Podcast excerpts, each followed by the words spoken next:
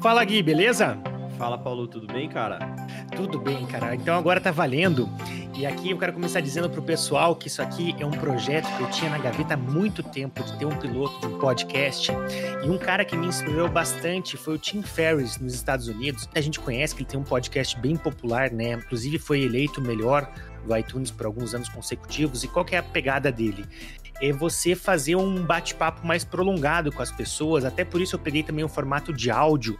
Eu, pessoalmente, sou um cara que não tenho muita paciência para ficar na frente do computador assistindo vídeo.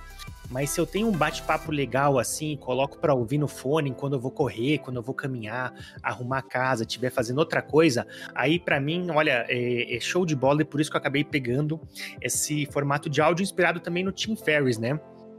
Muito bom, cara. Eu conheço o podcast dele também, sou bastante fã dele.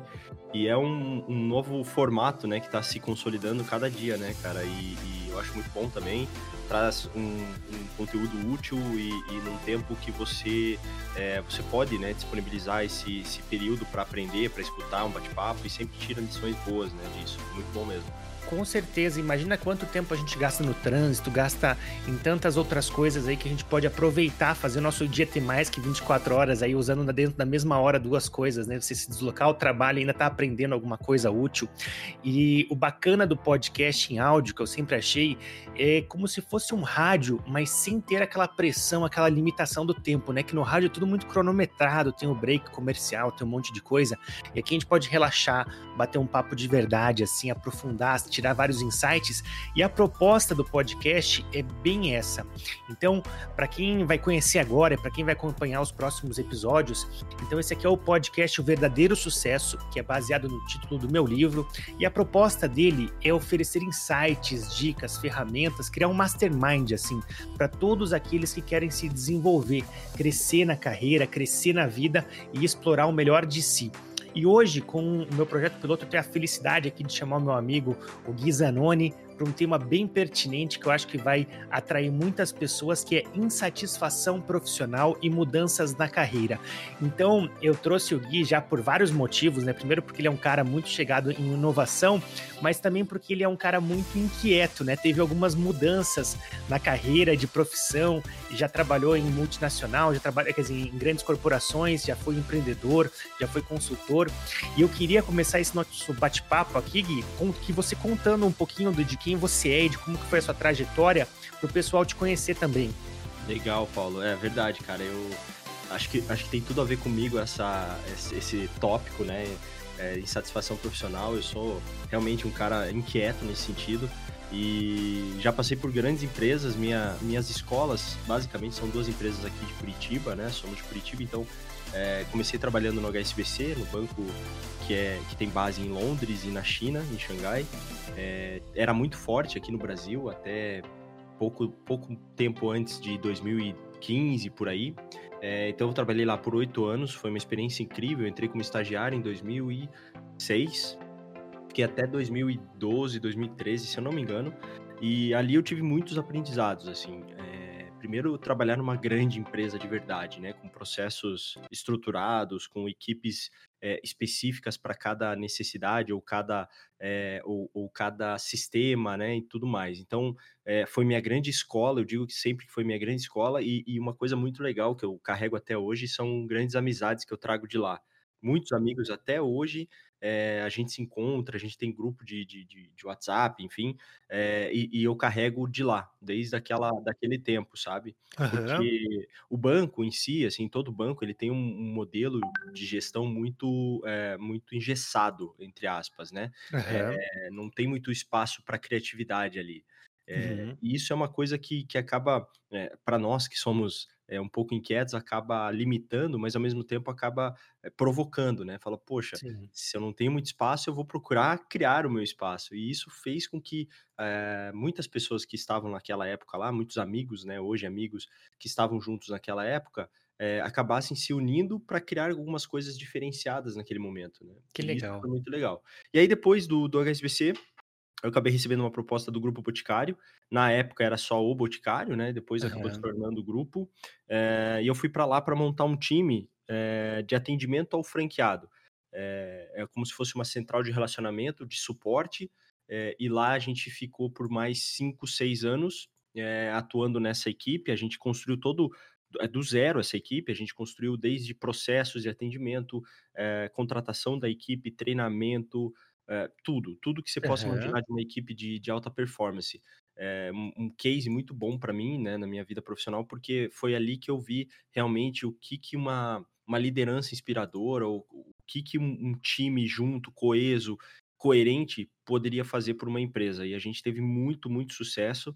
A gente contratou basicamente 40 pessoas, é, eh, 12 pessoas é, é, dessas 40 eram inter, internas do próprio Grupo Boticário, continuam até, lá, a, a, até hoje lá, super felizes, super contentes e são referências hoje dentro da companhia. Então, que legal. Mostra, mostra que o trabalho foi muito bem feito.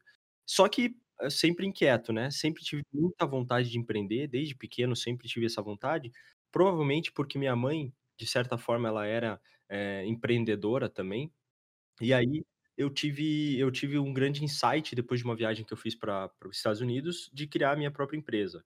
E, e assim foi feito. Eu voltei dessa viagem que eu tinha ido pelo próprio Grupo Boticário para uma feira é, e pedi demissão e montei a Apple Caramel, que era uma empresa de é uma empresa de, de varejo é, que vende produto um produto bastante específico que é uma aqui no Brasil a gente conhece como maçã do amor, né? É, ele não é exatamente igual a maçã do amor, mas é uma ah, é bem diferente, né? O proveito é, não tem nada a ver, né? É, o pessoal, só para relacionar, né? É como se fosse uma maçã onde a gente coloca ali alguns, algumas coberturas, enfim, é um produto muito tradicional nos Estados Unidos. O nome desse produto nos Estados Unidos é Apple Caramel mesmo. E aí a gente aproveitou essa, esse nome que é bastante é, bastante gostoso de falar, Sim. remete muito ao que a gente vendia.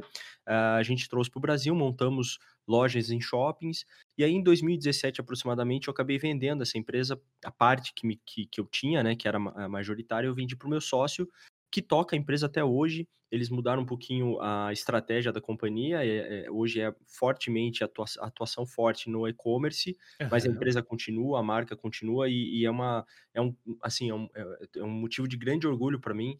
É, tudo que a gente conseguiu fazer ali em pouco espaço de tempo, com pouco dinheiro também, foi muito legal. A gente assim a gente recebeu, Paulo, só para você ter ideia, a gente recebeu 180 pedidos de franquia no Brasil inteiro. Nossa, é, as pessoas vinham até, as pessoas vinham até o quiosque na, nos shoppings e queriam abrir nas suas cidades e tudo mais, e assim foi, foi uma loucura.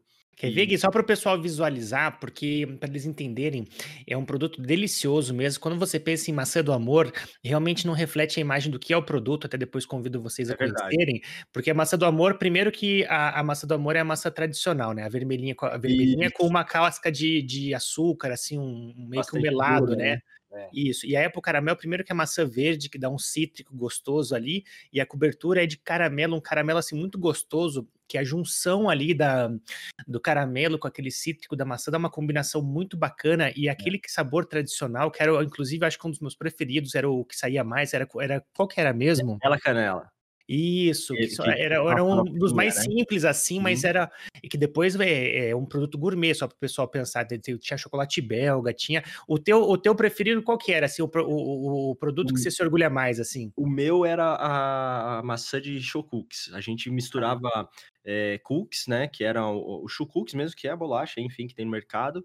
E aí a gente colocava chocolate belga, o caramelo, e assim, putz, ficava uma coisa sensacional. Até hoje em dia eu peço aqui é, para comer, às vezes, aqui em casa e é delicioso mesmo. Ah, e tinha um corte, tinha uma embalagem premium, daí tem um corte, é, o jeito certo de cortar maçã, tem tudo um, uma experiência ali, né? Isso, cara. Quando eu criei, assim, eu tenho, eu tenho para mim, isso se levo pra vida, né? É, tudo que eu faço ou que eu me proponho a fazer, eu tento fazer com muita muito profissionalismo, né? Então, uhum. qual foi a estratégia dessa companhia quando eu montei? Eu falei, puxa, a gente vai estar tá... aqui em Curitiba tem um shopping classe A, né? Uhum. E a gente falou que é, a, gente, a, nossa estratégia era estar nesse shopping classe A e, portanto, para estar nesse shopping classe A, a gente precisaria parecer também uma empresa classe A. Então, uhum. todo o uhum. processo da companhia, desde o logotipo, desde as cores, desde o quiosque, todo ele foi pensado numa estética muito profissional, muito premium. Uhum. Então a É. embalagem a gente não economizava na sacola, então todo o nosso produto ele ele remetia muito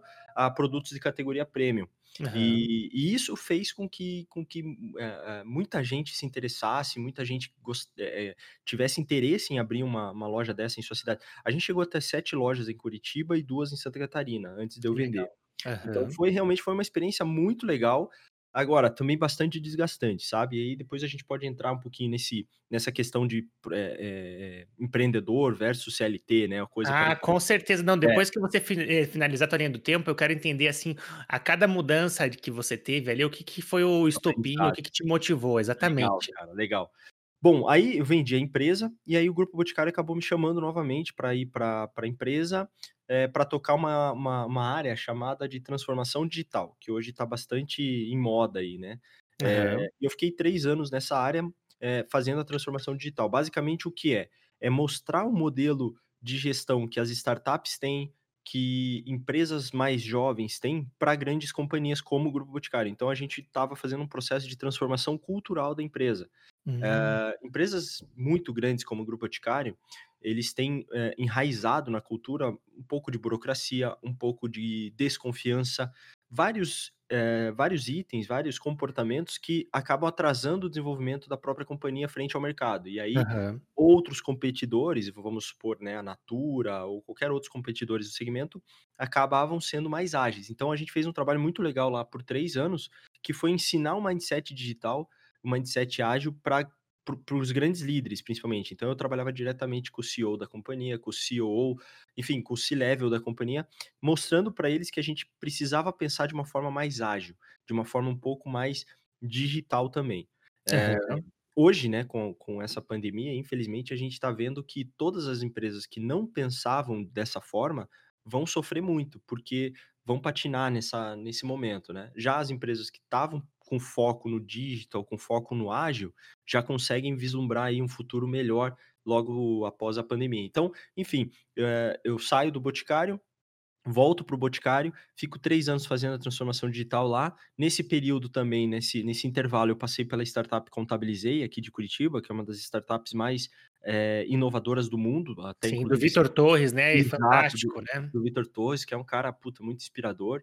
Eh, não consegui, infelizmente, desenvolver um trabalho muito longo lá, por vários motivos. Eh, inclusive, a volta para o Boticário se deu enquanto eu estava também já atuando com eles na na Contabilizei, mas foi um aprendizado absurdo, exatamente disso que eu estava falando, assim, como que uma empresa jovem, uma startup que não tem muito tempo pra pensar nas decisões, como é que eles tomam decisões nesse cenário? E são decisões muito bem fundamentadas, mas como são co como eles fazem de uma forma tão mais ágil que uma empresa convencional, sabe? Isso foi um muito legal. E aí agora eu estou atuando como consultor numa empresa na minha própria empresa chamada Scope, eh, atuando como gestão de inovação, transformação digital também pra médias empresas, e e atuando nesse mercado de inovação, que é um mercado, assim, em em franca ascensão em eh, no Brasil como um todo, eh, e mais do que nesse momento fundamental, porque as empresas que tiram o pé da do do acelerador com relação à inovação nesse momento, eles vão pagar um preço um pouquinho mais caro ali na frente, porque pra gente sair de uma forma mais, eh, sustentável, de uma forma mais rápida desse momento que a gente tá vivendo, as empresas vão precisar inovar, né. Uhum, Então eu entendo que a inovação é é é um ingrediente aí muito, ah, muito importante nesse momento, pra que as companhias consigam sair desse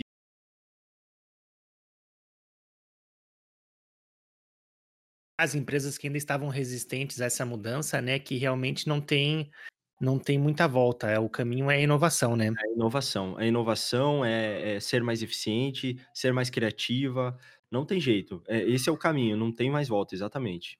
E hoje, então, o seu trabalho é como consultor, trabalhando sozinho, ajudando empresas a se a a se reinventarem, a surfarem na onda da inovação aí, Exatamente, le exatamente, Paulo. Que legal. E, e, tem alguma empresa em específico que você está trabalhando um case legal? Qual que é a tua maior dificuldade quando você chega? Normalmente você tem que vender muito a importância de inovar para as empresas e tem que educar elas nesse sentido para elas se conscientizarem da importância de elas se de elas inovarem, ou é algo que elas já sabem que elas precisam e elas acabam chegando em você, Gui, pelo me, me ajuda que eu estou desesperada, uhum. que eu estou no, no século passado ainda e o mundo mudou muito e a nossa empresa parou no tempo. Como é que funciona? Cara, bem interessante o que você está falando, porque é, há um tempo atrás, quando a gente falava de inovação para algumas empresas, é, a gente precisava provar e mostrar para eles o que era inovação efetivamente, porque muitas vezes a, as empresas elas inovam, né? Uhum. Ah, vamos supor aqui uma empresa, o próprio Boticário, ela inova no produto dela. Né? Uhum. Então, por ano, o Boticário lança, sei lá, mil produtos. Isso é uma inovação, mas é a inovação do produto, é uma inovação incremental, né? É, uhum. é uma inovação no próprio segmento dela. Quando a gente está falando de inovação nesse, nesse momento agora, é, é expandir um pouco esse olhar, né? Olhar um pouco mais para não só para o segmento, mas para o mercado como um todo, entender que não é só a Natura, não é só a Avon que são concorrentes do próprio Boticário. Então, quando a gente vai para uma empresa mostrar o que é inovação, a gente tenta abrir um pouco mais o, o, o olhar dos, dos líderes, dos gestores, para mostrar que os concorrentes daquela companhia não são mais aqueles do só do próprio segmento. Eu dou um exemplo uhum. para você. É, o CEO da Netflix esses dias estava fazendo uma entrevista, enfim, e aí perguntaram para ele qual era o medo dele com relação a concorrentes. Se uhum. a Disney, a Disney estava entrando naquele momento no mercado, a Amazon também, ele falou: olha, hum. nenhum desses caras me assusta, porque eu sei o que eles fazem, porque é igual o que eu faço. Quem uhum. me assusta e quem a gente está de olho é no Fortnite, que é um jogo uhum. hoje mundialmente jogado, um dos jogos mais jogados no mundo. E aí, poxa, como assim, né? E a gente foi depurar um pouco mais esse, esse medo dele. Acontece que, qual que é o negócio da Netflix? É a atenção do seu cliente, é a atenção do seu usuário, é o tempo, né? É, quanto mais tempo você passar na frente da Netflix, melhor para a Netflix. E quando as pessoas acabam migrando a atenção da Netflix para o Fortnite, ela, hum. aí ele tem um hum. problema, né? É. Aí ele tem um problema, porque é um concorrente totalmente fora do segmento dele. Então, esse exemplo é muito legal, porque hoje, para você é, para você que, por exemplo, tem uma loja em shopping, o teu concorrente não é uma loja de, de moda masculina, o teu concorrente não é a loja de moda masculina do lado, o teu concorrente são todas as lojas. Sim. É, eu, eu, costumo brincar assim, quando eu tinha loja no, no shopping, eu falava assim, é, se um, uma pessoa vai comprar um presente pro Dia das Mães, né, vamos supor, uhum. ele, ele entra na loja da, da Fast Shop querendo comprar um celular e tem fila para atender, na hora ele sai e vai na loja do lado comprar uma camisa. É né? verdade. Então, assim, a concorrência, ela, ela tá muito mais ampla hoje. Ela tá muito Sim. mais. E isso está sendo entendido pelas empresas de uma forma ainda um pouco lenta. E é por isso que quando eu vou vender é, processos e gestão de inovação para as companhias, é um pouco ainda obscuro para elas entenderem alguns conceitos como esse. Eles ainda pensam que inovação é coisa de startup, coisa do Vale do Silício, coisa de e-commerce, quando a inovação é na mentalidade, na gestão e tantas outras coisas, né? Exatamente. né? E assim, cara, é, é, inovação é muito mais simples do que se pensa, sabe? Você, você fazer o, uma, um processo de uma forma diferente que vai economizar dois minutos é uma inovação. Nossa, com precisa, certeza. Né? Você não precisa uhum. criar uma Google, você não precisa criar uma Apple. A gente, a gente aqui no Brasil, a gente é, colocou muita muita pressão, muita, muita expectativa, perdão, muita expectativa nessa questão da inovação. A gente está querendo lançar um novo Google todo dia. E, na verdade, a inovação, ela, claro, ela também é isso, mas existe uma inovação que é muito mais acessível, que ela é, é possível. Ela e vai muito além disso, né? De você criar um Google. E aí, cara, entra um conceito que é muito legal e que as empresas agora começam a engatinhar nisso, que é o, é, o, o cliente no centro de tudo. Então, uhum. muitos projetos de grandes companhias, elas, eles eram executados simplesmente porque estavam no pipeline de prioridades dos diretores. Mas uhum. quando a gente ia ver qual era o objetivo, se isso aumentava a venda, se isso aumentava a receita, não tinha nada disso. E a gente começava a questionar, falando assim, puxa, por que, que a gente vai dispensar tanto tempo, tanta energia, tanto recurso nesse projeto se o consumidor não vai sentir o efeito disso? Sim. É óbvio que tem alguns projetos que são estruturantes das companhias, né? E que Sim. precisam ser feitos. Para manter a empresa funcionando, tudo bem, bem gerida, né? Exatamente. Agora, a grande diferença de startups, empresas jovens e grandes companhias convencionais é essa, o olhar para o cliente. Muitas Aham. vezes, nas grandes companhias, o cliente já não é tão escutado. Parece que o cliente fica um pouco de lado, sabe? Aham. Eh, já É, nas mas, eh, tá provado que que que hoje em dia, na verdade, o cliente ele tá muito mais exigente, né, as cria e as empresas que não tiverem essa mentalidade focada no cliente, no mundo atual que a gente vive, vão ficar pra trás, né. Exatamente, cara. Aí a gente pode trazer vários exemplos. Pega a Nubank no atendimento ao cliente, que é super centrado no no usuário, né, no no seu cliente. Você pega tem muitos exemplos aí bem legais de empresas que focam no cliente e não focam pra dentro, é um foco externo, né. E aí todo o seu pipeline, todo o roadmap de projetos, o planejamento estratégico é baseado no cliente.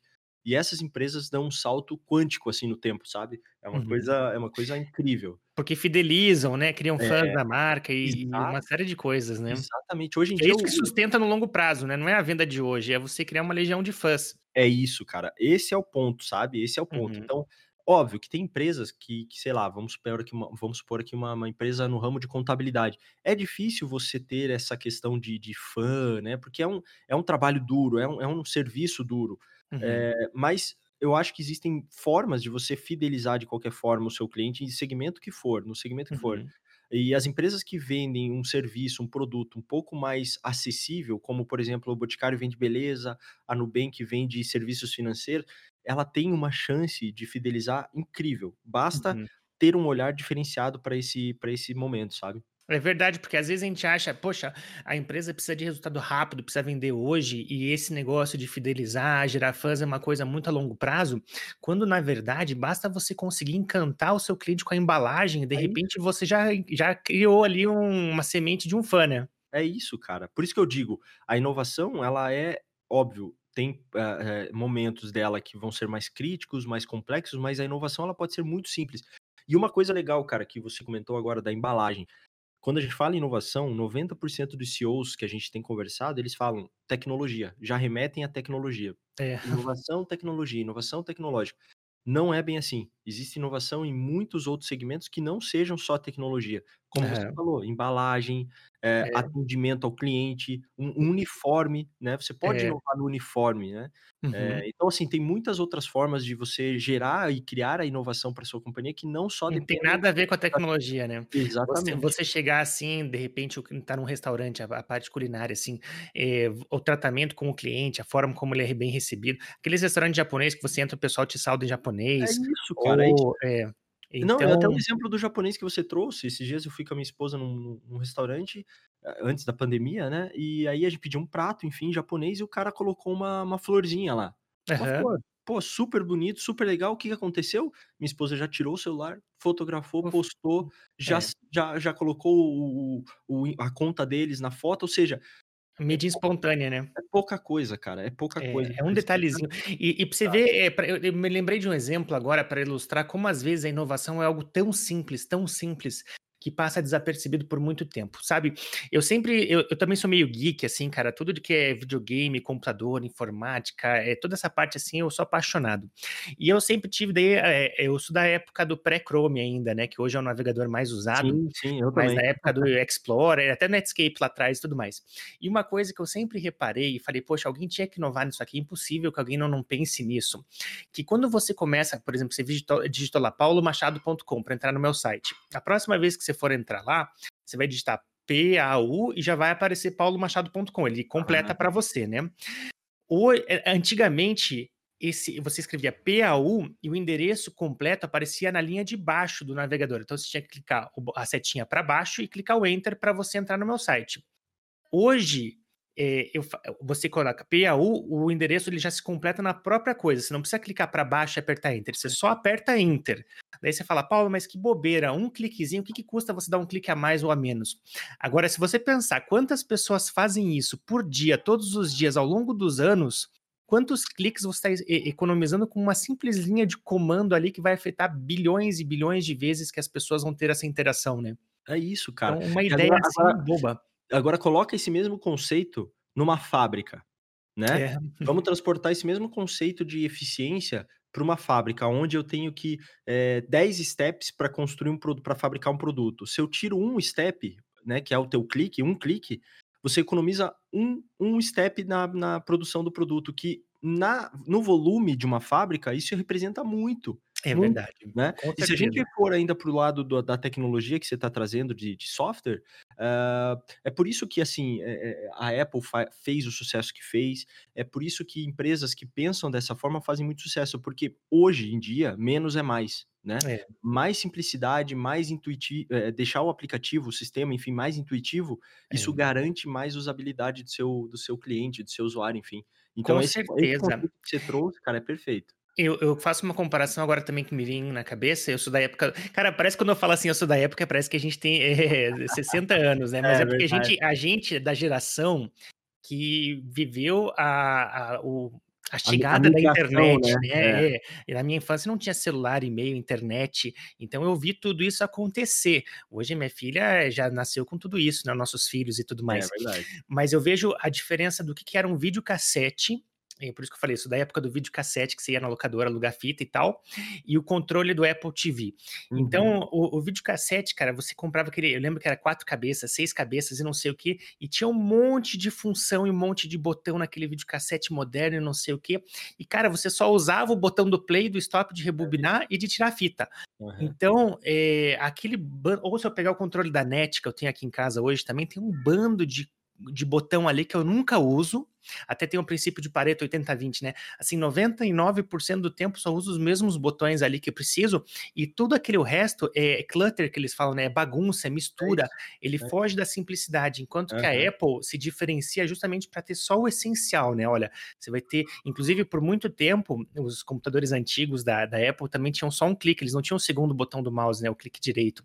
Então eles tinham essa filosofia de, e até hoje permanece, de minimal. Eu gosto mais de essencialismo do que minimalismo minimalismo. Verdade. Mas é, é assim, olha, foca, tira tudo, remove tudo que não é essencial para você deixar o que é essencial realmente se destacar, brilhar, e isso ajuda bastante na, na experiência do usuário, né? Cara, e, e, assim, esse é um conceito que eu gosto muito, assim, falar sobre isso, porque você acaba decifrando um pouco o sucesso de uma Nubank da vida. Uhum. Veja, a gente tem um banco completo, né? Assim, na essência de um banco, que é basicamente transferir dinheiro, receber dinheiro e pagar conta, uhum. é, de uma forma fantasticamente desenvolvida no seu bolso. É. Enquanto é. a gente vai numa, numa, numa agência e, puxa, é, as coisas são complicadas, a nomenclatura das, dos itens são complicados. É. Então, assim, hoje em dia, a, a, a, grande sacada é essa. Parece que numa geração anterior, que é a nossa geração, vamos dizer assim, é, você, as, as marcas, os produtos, eles precisavam se afirmar. Eles precisavam uhum. ter funcionalidades que, por mais que as pessoas usassem muito pouco, eles precisavam ter, porque assim, quanto mais funcionalidade, uhum. a gente justificava no preço. A percepção de valor era diferente é, na época. Né? Exatamente. Né? É uma questão de geração. É uma questão é. de geração. Hoje, é, você não consegue mais, entre aspas, aqui, enganar o seu cliente com funcionalidades bestas, pequenas. Uhum. Eles não vão. É, você não vai ganhar o cliente por causa disso. Você precisa oferecer o teu, o teu. Eu costumo dizer assim, ó. Você tem que ter o melhor é, arroz, feijão, arroz e feijão da paróquia. Ou seja, se a gente é um banco, vamos ser o melhor banco é, da, da, da, da, do mundo. Ou seja, vamos, uhum. vamos ser simples e claros naquilo que a gente se propõe a fazer. No futuro, a gente cria outras coisas. Mas se a gente quer ser um banco agora, a gente precisa ser o melhor banco que possa existir, né? Então, esse, esse é um conceito muito legal, cara. Bacana. Até a agência bancária, né? Você vê que logo vai ser uma coisa do passado. Eu não sei quantos anos que eu não ponho o pé numa agência é, do meu banco e e você veja como é que um banco como esses grandes que nós temos, agora, porque eles são muito gigantes, existe um monopólio aí na mão de cinco, seis bancos no Brasil, é, eles ainda têm uma força muito grande. Mas como é que você compete com um Nubank, assim, por exemplo, é, original, é, tantos outros aí, que você não tem agência física, você não tem, você tem uma estrutura de funcionários muito mais enxuta. Exato. E, e realmente vai ser coisas que estão fadadas. E os bancos sabem disso, né? Eles estão, de repente, essas, essa pandemia era o pretexto que muitos estavam precisando aí para é poder, é, olha, era isso que eu precisava para justificar agora uma digitalização em massa aqui é do meu isso. serviço, uhum. porque não faz sentido eu manter uma agência, por exemplo, é, pro custo, o custo-benefício dela caiu drasticamente nos últimos anos, então não, não, faz mais sentido. Sabe, e cara, eu, ah, não, pode, falar. pode falar. Não, é algum outro insight, só que eu lembrei que você falou da questão da concorrência no shopping. E, por exemplo, aqui também você imagina se você falou moda masculina. Eu ou qualquer homem tem o seu budget, digamos, limitados assim para cuidar da, da aparência, não sei o quê. Então, por exemplo, o concorrente da Zara pode ser o rei da barba, então, porque o cara ele gastava mais em roupa e, e economizava no, no barbeiro. Hoje, de repente, o cara falando, poxa, eu vou pegar menos em roupa porque eu uso as mesmas assim e tô dando mais valor a essa parte assim, e vou, em vez de pagar 30, vou pagar 75, 80 reais ali no cabeleireiro. Então eu tô deslocando o budget que eu gastava em moda masculina para barbearia, por exemplo. Então é que nem a detenção do Netflix com Fortnite, É né? isso, cara, não tenha dúvida disso, e é por isso que cada vez mais a gente vai começar a ver eh, ah, parcerias entre empresas como, por exemplo, que você comentou, Zara, Riachuelo, com esse tipo de, de, de comércio eh, que, que cuide também do bem-estar, porque na verdade, quando eu vou comprar uma roupa, eu estou cuidando do bem-estar como um todo.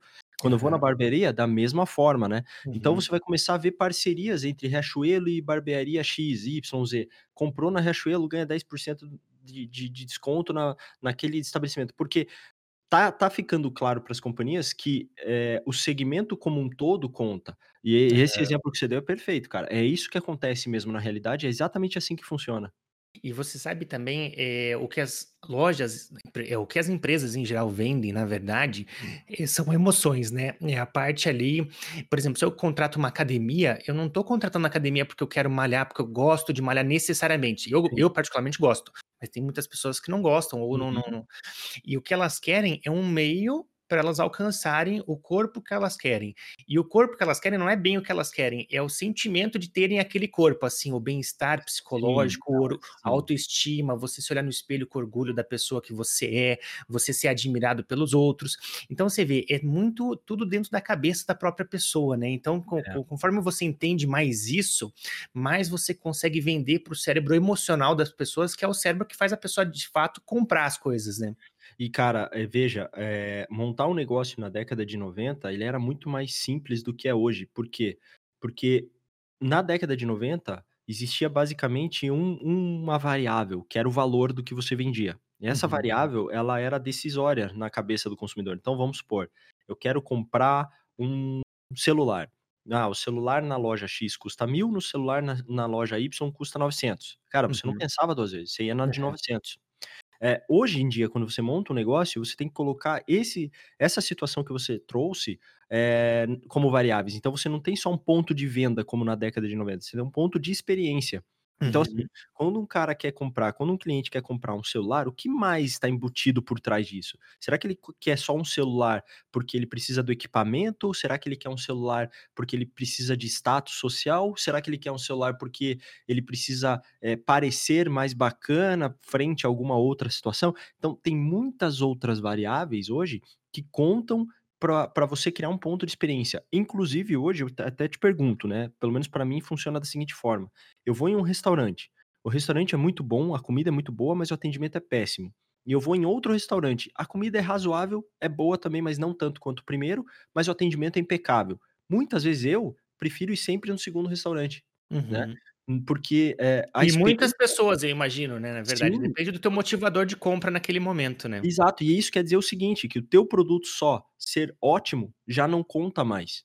Você É, tem é verdade. você tem que encapsular ele, você tem que criar uma uma um um conceito em volta dele, pra que tudo seja perfeito, né, ou que tendam a ser perfeito. Então o atendimento conta, o local de estacionamento do carro conta, a entrada Uhum. do do restaurante conta, tudo vai contar como experiência. Óbvio que os consumidores, eh, de uma forma geral, eles não têm essa visão tão analítica como a gente, porque a gente estuda isso todo dia, né. Aham. Eh, mas isso no isso no subconsciente dele, em algum momento vai pesar.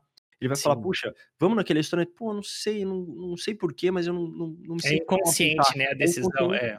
Só que tem um momento que isso acaba se tornando consciente com o passar do tempo. Então, Sim. montar um negócio hoje, eh, em comparação aos anos 90, ele é muito mais complexo por causa disso. Você não É. não basta só ter produto e valor, produto e preço, perdão. Você tem que ter todo um conceito em volta, experiência, porque hoje o número de variáveis pra pessoa ter uma uma decisão de compra, ela é muito mais, eh, abrangente, sabe. Com certeza. E você vê, a gente tá, eh, digamos, despertando agora no Brasil como um todo pra esse tipo de conversa que a Disney já tem desde os anos 80, né. É, Então, cara, isso como a é gente tá putz atrasado nessa conver nessa você nesse trem né.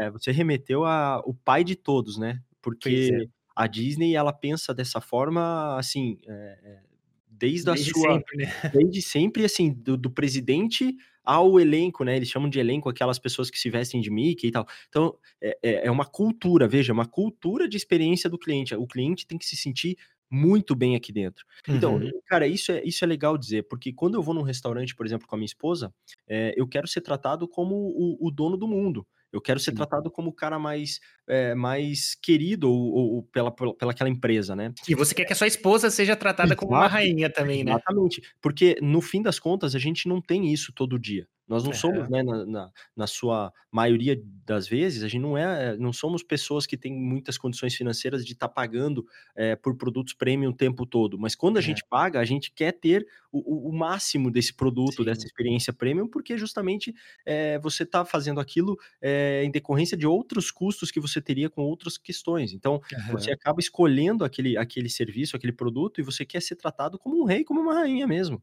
É. essa é a questão. E aí você vai em algum restaurante, algum, algum serviço, ou enfim, alguma loja e não é tratado dessa forma, isso gera muita ruptura no, na questão emocional da marca com o cliente, sabe? É. É, então, voltando um pouquinho no que a gente estava falando da Apple Caramel, quando eu montei, foi exatamente com esses conceitos. Então, qualquer cliente que chegasse no quiosque era tratado como Deus, sabe? Uhum. É óbvio que tem ali os limites, né, de, de cliente sempre Funcionário e tal, é e, também, é. É, é, e também é bom senso, né, de cliente que se... Isso, exatamente. Mas, mas tem que estar tá na conta isso, né? Você sabe que tem um percentual de clientes que vão ser assim, isso tem que estar tá na estratégia. Exatamente, exatamente. Se for pensado na estratégia, você consegue até quantificar e valorizar, é, é, valorar, né, esse, esse, esse atendimento premium, esse atendimento mais focado. Então, isso é, é. Isso é, esse é um conceito muito legal, cara. E puxando esse gancho que você falou, é, para as pessoas que de repente estão ouvindo e estão insatisfeitas profissionalmente, e, mas estão com medo de mudar, uhum. porque a gente vai falar também o que impede uma pessoa de mudar, mas assim, no caso da Apple Caramel, por exemplo, a quem vê de fora, de uma maneira superficial, vê assim, poxa, o, o Gui trouxe um baita de um negócio, tá vendendo a rodo, produto premium maravilhoso, não sei o quê. Por que que ele saiu? Ah, legal, cara. Cara, assim, eu vou começar do começo. Para quem acha que, ah, o cara montou a empresa porque ele tinha dinheiro. Não, eu, eu saí da empresa, eu pedi demissão, portanto, eu saí sem um real no bolso. Uhum. E eu pedi dinheiro emprestado pro meu tio, um tio de família que tinha um valor é, é, disponível. Eu peguei, e, e, aqui sem problema nenhum falar, eu peguei 50 mil reais contadinho, 50 mil reais, Uhum. E, gastei 50 mil reais para montar o primeiro quiosque. E, e, enfim, cara, então assim, não é, não é um. Tem que ter estômago, né, Gui? Não, tem que ter estômago. Que, um capital que não é seu, é. você não tem garantia nenhuma de retorno, Exatamente. não é para qualquer um, né? Não, não é para qualquer um. E aí entra um, um item legal, cara, assim, é, quando você fala que está insatisfeito com, com o seu, com, seu é, com a sua profissão, enfim, com o seu trabalho, né? É, entra algumas questões aqui que eu acho que é, é importante dizer. Primeiro que, assim, falo por, por mim, mas que sirva talvez de, de dica aí para algumas pessoas. Por mais insatisfeito que eu estivesse em qualquer momento da minha vida com relação ao meu trabalho, eu nunca fui ingrato com as empresas, sabe? É, nunca fiz corpo mole, por quê, cara? Eu, eu sou um cara que pensa da seguinte forma, e depois, isso veio com o tempo, né? Isso veio com a experiência. Se aquela empresa paga meu salário, é, enquanto eu estiver lá dentro, eu devo muito a ela. É, lógico, dentro do, dos, dos padrões de, de relacionamento entre é, empresa, empresariado e, CLT, né? Enfim, funcionário. Mas é, a gente precisa entender que é, se você está insatisfeito com o seu trabalho e você está fazendo corpo mole ou você está fazendo algum tipo de desserviço para aquela empresa, você você precisa sair. Você, uhum. de uma forma ética e moral, você está fazendo uma coisa muito errada.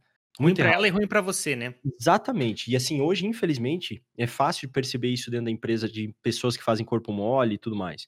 Uhum. É, então começa por aí. Se você está insatisfeito, primeira coisa que eu, que eu, que eu fiz e que eu falaria para fazer é deixe claro para os seus líderes, gestores, enfim, é, a sua insatisfação e também deixe claro para você mesmo que a sua insatisfação não quer dizer que aquela empresa seja é, esteja errada ou que seja ruim. Uhum. Simplesmente uhum. é uma incompatibilidade ali de expectativa e realização.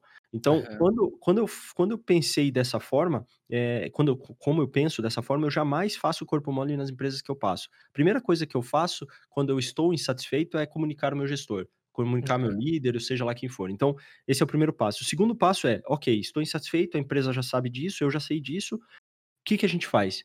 É criar um plano mesmo, né? Uhum. É, eu, particularmente, o meu plano foi muito rápido. Muito rápido Aham. mesmo. Foi assim, até quando eu olho pra trás eu me sinto um pouco anestesiado naquele momento. Eu já tinha um filho, já tinha esposa, já tinha muita conta pra pagar, e mesmo assim, sem nenhum dinheiro no bolso, as coisas se moveram em 3, 4 meses eu tinha o primeiro quiosque. Até hoje, quando a gente olha pra trás, eu não eu não sei como que eu fiz isso, sabe. Parece que eu eu estava ali entorpecido numa entidade que que foi lá e fez. É Mas aquela estratégia de você queimar os barcos, né, você invadiu a ilha, você queimou os barcos, não tem como não tem não tem Não outra opção, então daí o negócio vai. Não tem plano B. Eu sou um cara que eu vivo dessa forma, cara, eu eu não tenho plano B, assim, nesse sentido. Uhum. Eu eu Um eu faço comprometimento total é, com o plano A, digamos, é. né. Tudo que eu faço, cara, é f 100%, é 100%. Aham. Não tem, assim, sabe, não tem meia boca. fazer meia boca, não vou fazer. Não, exatamente, cara, é 100%, cara, é queimando os barcos mesmo. Eu até, eh, tenho uma tatuagem escrito "skin in the game", que é uma expressão muito usada no mercado financeiro, mas que serve muito, assim, que é a pele em jogo, ou seja, assim, se eu for fazer algo, eu tô colocando em risco a minha própria pele. Porque eu acho que dessa forma, você acostuma o seu o seu o seu corpo, né, o seu cérebro, a não se acostumar, a não se acomodar. Então, eh, a primeira coisa que eu fala que eu faria é é isso, assim, queima os barcos de uma forma ordenada, não seja radical nesse sentido, né, Ah, sim, não quer dizer é, do dia do dia Né. pra noite agora jogar tudo Isso. para o alto aí e chutar o pau da barraca, não é É. assim também, E né. cara, entenda uma coisa, eh, veja em qual segmento que você acha que joga com a 10, sabe. Que é aquele Uhum. que que você é o capitão do time. Então, eu gosto muito de varejo, muito, muito. Eh, sempre gostei de varejo, gosto do do mercado de consumidor, o que que isso leva, o que que não leva, enfim. Eh, e aí quando eu falei: "Poxa, eu vou criar algo", eh, veio o insight de criar algo para o segmento de varejo. E aí eu criei a Apple Caramel. Agora, por que que eu saí, né, você comentou, por que que eu saí? Quando quando a minha vontade de empreender, ela era muito na questão de criação. Eu até vi ontem um artigo que fala sobre empresariar e empreender. Qual que é a diferença dos 2, né. O empreendedor, ele é o cara que veste a camisa, pega a foice e vai desmatando o a trilha, né. Uhum. Ele vai desmatando e vai abrindo o caminho, vai criando, é um processo criativo. Esse é o Aham. empreendedor. O empresariado, o empresa o empresário é o cara que pega essa ideia desse negócio que foi criado e roda dia a dia. Então é Mantém o de pé, né, faz a gestão. Exatamente, cara. Essa é a grande diferença pra mim, do E e empreendedor você viu que você não é eu não gosta de gestão e você gosta de criação, seria por aí? Hã, um pouco sim, um pouco sim. Eu sou um cara muito mais criativo do que, eh, do que rotineiro, vamos dizer assim, Aham. né. Entre esses caminhos, eh, durante a Apple Caramel também teve um item que me tirou muito sono e que me fez um pouco repensar. Eu eu recebi um processo trabalhista, Hum. de uma funcionária, que inclusive, infelizmente, eu tive que demiti-la, porque eu vi eu vi com meus próprios olhos um roubo no caixa. Aham, E aí eu demiti essa funcionária e mesmo assim ela entrou, eh, no na na justiça do trabalho e ela ganhou a ação, né, porque é. tinha alguns itens lá quando quando se trabalha com varejo tem 15 minutos de folga, tem algumas coisinhas lá, enfim, e ela Aham. ganhou justo. Eh, só que aquilo mexeu tanto comigo, porque, poxa, eh, eu como como gestor da empresa como dono da empresa, eu fazia de tudo pra que as minhas funcionários, meus funcionários estivessem no melhor ambiente possível. Aham. Então, eh, sempre fazia reunião de equipe, eu sempre dava livro, sempre dava dicas, sempre estive aberto a fazer mentoria com elas, tudo isso. E aí quando você recebe um um um uma um processo, né, quando você recebe a car a carta, é um baque muito grande. Uhum. E aquilo ali acabou acabou fazendo com que eu tivesse, eh, que repensar se eu se eu estava mesmo, eh, à frente do negócio e se eu quis se eu queria estar à frente do negócio por muito mais tempo e tudo mais. Então eu Aham. comecei a repensar nesse momento. E aí o meu sócio sempre quis também comprar a minha parte pra dar pra esposa dele. Aham. E aí juntou as 2 coisas, né. Juntou a Entendi. minha a minha insatisfação, eh, pessoal com relação a essa questão de ética, moral na relação trabalho e trabalhador, e a a oportunidade de vender, eh, pra voltar no mercado. Hã, e aí foi o que eu fiz, por isso que eu saí. Óbvio, a empresa ela não faturava milhões, era uma empresa pequena, mas que mantinha um faturamento ali bastante interessante, bastante, eh, estável. Pra você ter ideia, no Natal a gen como como o nosso produto era um produto premium, a gente tinha um segmento que forçava muito a venda pra presentear. Então Sim, e e era um presente lindo, na verdade, né, É, um presente comprava com diferente, né. embalagem e tudo. Aham. Exatamente. No Natal de 2016, a Apple Caramel aqui em Curitiba foi a empresa que mais vendeu maçã, em comparação ao mercado, em comparação à feira, qualquer outra não não chegava perto da gente. A gente vendeu cerca de 28.000 maçãs, cara, só Nossa em senhora, dezembro. que É. legal. Então, enfim, a empresa ela ela era bacana, ela era saudável, mas algumas coisas ali mexeram comigo. Eu falei, puxa, legal, já tive a minha vontade de empreender, é, já, já satisfiz, né, essa minha vontade. Essa montanha aqui, agora quero outra. Exatamente, acho que agora o momento é outro. E uma coisa, cara, que, que eu acho que vale a pena falar para quem quer empreender, é, eh, para ter ciência, é, é, o seguinte: é um processo muito solitário, sabe? Uhum. Você pode ter 10 mil funcionários. A decisão é solitária, né? As decisões. A decisão é solitária, a, a visão daquele problema, enfim, é um processo solitário, sabe? É, uhum. As decisões que você toma geram repercussões em toda a outra, toda a cadeia, né, da, da companhia. Então, é, é algo solitário, né? Isso é uma coisa que eu costumo dizer. Em ser empreendedor, ser dono de empresa no, aqui no Brasil, enfim, ele é, ele é algo solitário. Então eu deixo sempre essa informação, essa dica aí para quem quiser. Por mais que você tenha sócio, por mais que mesmo assim é, é uma. Cara, é é São coisas muito íntimas, né? É verdade. Exatamente. Quando você tem que uma decisão difícil para tomar, e aí hoje em dia, né, na, na, na, pandemia, tem muitas empresas com decisões difíceis a serem tomadas. Muitas. É, dá para entender o porquê o dono da empresa não consegue dormir, dá para entender os problemas, é, assim, psicológicos, entre aspas, aí, que eles passam por esse momento, porque é muita pressão e, como eu falei, é muito solitário. Cada decisão é. depende de você e muitas pessoas dependem dessa decisão que você vai tomar, né? É, é verdade. E, e, muitas vezes, infelizmente, a gente ainda tem por boa parte das pessoas uma visão meio demonizada do, empreende... é, do, do é. empresário. É. Eu até vi que, que eu, na verdade, eles comparam a, o empreendedor é quem puxa a carroça, é o cavalo que puxa, que faz é. a, a, economia girar, o empresário, né? Então tem que se. E no Brasil realmente há muitas dificuldades de se empreender, de se criar uma empresa. então é, é, uma, é uma equação bastante complicada. E você sabe que é interessante esse teu depoimento, porque muitas pessoas que eu vejo, elas passam, infelizmente, muitos anos insatisfeitas reféns de uma carreira que não gostam, de um emprego uhum. que não gostam, com medo de mudar, às vezes porque se formaram naquela área e daí se sentem na obrigação de permanecer dentro daquela área por muitos anos.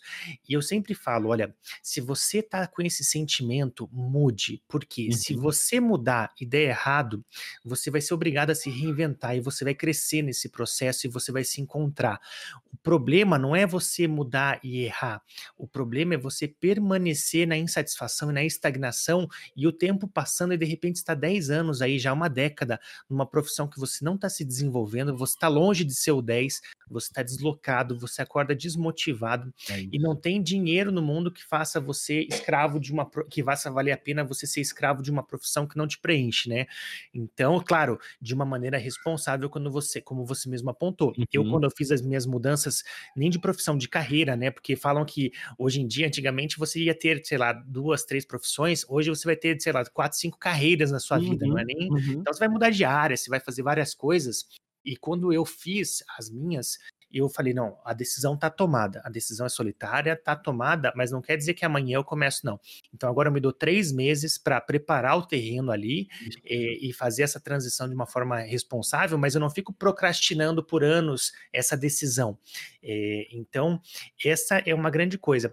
E você mencionou, você já foi então, olha, é, empreendedor com a Apple Caramel, você já Isso. foi CLT com o Boticário, uhum. com o HSBC, e agora você está como autônomo, digamos, eu também, eu sou autônomo, uhum. eu, tenho eu, tenho uma empresa também, né, eu tenho o meu CNPJ, uhum. sou empresário individual, mas uhum. eu, eu basicamente muda só a nomenclatura, porque eu trabalho sozinho, então eu sou autônomo, digamos. Uhum, uhum. É, claro que eu tenho fontes de renda passiva, tem várias outras coisas aí que, que, que, Mas você só não foi funcionário público, até onde eu sei, né? É, exatamente. Olha, cara, eu tive uma, uma experiência, até posso contar. Eu passei pela FIEP, que é a Federação das Indústrias aqui do Paraná, uhum. e, e ela, é uma, ela, é uma, ela é uma empresa híbrida. Ela é parte pública e parte privada, sabe? Uhum. É, e, cara, sendo bem sincero contigo, e, e, assim, nada contra quem se encontrou no, no, no funcionari, funcionarismo público. Porque eu acredito fielmente, inclusive a minha esposa, ela é funcionária pública, ela, ela se encontrou ali, e ela faz uhum. o trabalho dela muito bem no funcionarismo público. Uhum. Eu, particularmente, não me adaptei. Por quê? Porque parte do meu inconformismo já vinha de empresas privadas, que já são mais ágeis do que, funciona, do que a parte é. pública. Então, quando eu me deparei com a parte pública, com, com, com empresas públicas, é, a minha inquietude aumentou muito, a minha ansiedade aumentou muito. Eu tinha, por exemplo, vou te dar um exemplo, eu tinha uma vaga é, de analista, enfim, para fazer a contratação, e isso levou nove meses. Poxa, para conseguir esse, esse é entrevistar. triste, né? É. É. E assim, você fala, puxa, mas demorou porque não encontrou. Não, era burocracia. A gente É. precisava mandar a vaga para o TCU, para o CGU, para o Ministério do Trabalho, depois eles aprovavam, voltavam, ou precisava fazer alguma mudança ali no job description, enfim, nove meses, É cara. um pesadelo, né? Pra É um quem, é, quem tem pesadelo. essa, essa dinâmica que nem a gente, assim, mais Não dá. inquieto, mais agitado, né? Não dá, cara, não Não. dá, assim, Em sabe? E a- compensação, tem pessoas que eh, fogem desse agito todo, desse risco, Sim, dessas coisas. Então é questão muito de perfil, né? É e aí perfil. entra o autoconhecimento, assim, de quem tá nos ouvindo. Eh, não tem um certo, um melhor.